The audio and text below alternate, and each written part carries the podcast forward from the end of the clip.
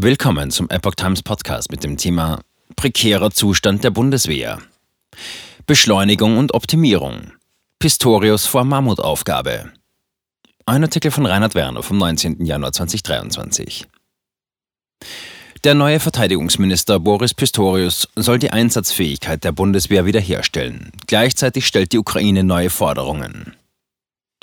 Am Donnerstag, 19. Januar, wird Boris Pistorius offiziell sein Amt als neuer Bundesverteidigungsminister antreten. Er folgt damit Christine Lambrecht nach, die unter dem Eindruck zunehmender öffentlicher Kritik an ihrer Amtsführung ihren Rücktritt erklärt hatte.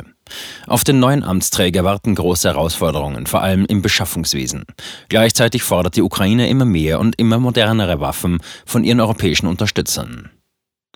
Alarmierender Befund bezüglich Einsatzbereitschaft der Bundeswehr. Eine im Dezember 2022 versandte Unterrichtung des Parlaments über die Einsatzbereitschaft der Streitkräfte illustriert, vor welcher Aufgabe Pistorius steht. Die Welt hatte darüber berichtet. Was Ressourcen, Material und Personal anbelangt, geht dieser von einer unterhalb der Sollvorgaben liegende Verfügbarkeit aus. Die Lage sei so kritisch, dass die Engpässe sogar die Ausbildung beeinträchtigten. Außerdem hätten die militärischen Zuwendungen an die im Krieg mit Russland stehende Ukraine zu weiteren Einschnitten der Einsatzbereitschaft geführt. Die krisenhafte Lage betreffe alle Bereiche der Truppe, inklusive Marine, Luftwaffe, Sanität und Streitkräftebasis. Das bittere Fazit des klassifizierten Berichts lautete, für den Kernauftrag der Bundeswehr, Landes- und Bündnisverteidigung muss die Einsatzbereitschaft wieder für die gesamten Streitkräfte hergestellt werden.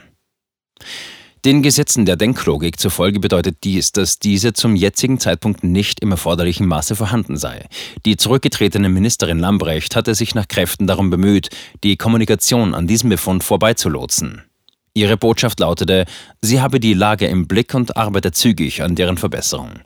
Das Debakel des Puma-Schützenpanzers Mitte Dezember bei einer Gefechtsübung im niedersächsischen Munster vereitelte jedoch diese Bemühungen. Pistorius muss sich vor allem um das Beschaffungswesen kümmern.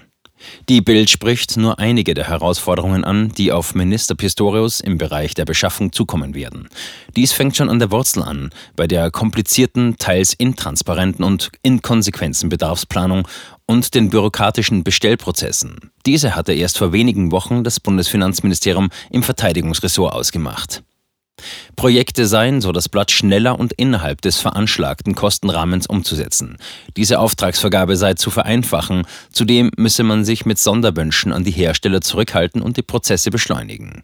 Schon am heutigen Mittwoch bekommt der Verteidigungsausschuss des Bundestages den zweiten Quartalsbericht Beschleunigung und Optimierung der Beschaffung in der Bundeswehr zu Gesicht. Interner Bericht zählt mehrere Schwachstellen auf. Der nur für den Dienstgebrauch bestimmte Bericht liegt der Bild eigenen Angaben zufolge vor. Darin sei die Rede von einer Vielzahl an Baustellen im Bereich des Beschaffungswesens, die einer zeitnahen Bearbeitung harten. Mit der Feldlafette, dem mittleren Maschinengewehr, habe die Infanterie lediglich Gerät aus den 1960er Jahren für den Einsatz zur Verfügung. Deren Zustand mache vor jeder Verwendung eine Einzelfreigabe erforderlich. Zudem sei das Gerät zu schwer und wäre im nächtlichen Kampfeinsatz nicht brauchbar. Auch die im Bestand befindlichen Impulsradarsysteme seien längst nicht mehr zeitgemäß. Man solle sie sinnvollerweise durch marktverfügbare Lösungen ersetzen. Zweckentfremdetes Material, das am Ende seiner Nutzungsdauer angelangt sei, kennzeichne auch die Kraftstoffversorgung an den Tankstellen. Die drei Hochseeschlepper der Bundesmarine habe man aufgrund ihres Zustandes zum Jahresende ausgemustert. Um unwirtschaftliche Instandsetzungsmaßnahmen zu vermeiden, sei stattdessen der Ankauf zweier gebrauchter Modelle geplant. Immerhin sei mit Blick auf die Ausbaustufe 1 des Systems zur Weltraumüberwachung eine Finanzierung in Sicht aus dem im Vorjahr beschlossenen Sondervermögen. Vorschusslorbeeren für Pistorius aus den Verbänden. Verbände bringen Pistorius unterdessen einen Vertrauensvorschuss entgegen. Der Vorsitzende des Bundeswehrverbandes, André Wüstner, lobte Kanzler Olaf Scholz für dessen Personalentscheidung. Gegenüber der Welt äußerte er, Scholz habe unabhängig von Quote und Proports die aus seiner Sicht am besten geeignete Persönlichkeit ausgewählt. Dies zeige, welche Bedeutung er dem Amt beimesse. Pistorius sei hochgeachtet und politisch erfahren. Er gehöre außerdem zu den politischen Schwergewichten in der SPD. Nun sei es seine Aufgabe, sich zügig ein Lagebild zu verschaffen und Reformen mit Hochdruck voranzutreiben. Demgegenüber gilt die Hauptsorge des ehemaligen Bundeswehrgenerals Hans-Lothar Domröse der Ukraine.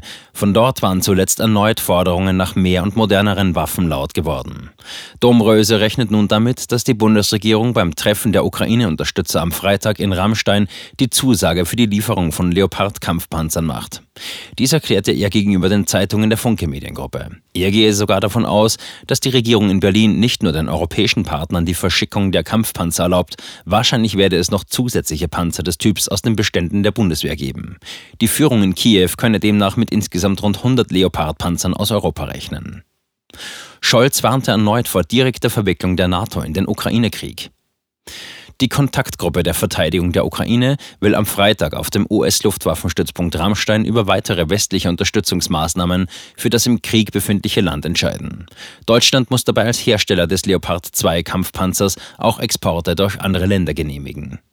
Bundeskanzler Scholz hatte in dieser Angelegenheit bereits am Dienstag mit US-Präsident Joe Biden telefoniert.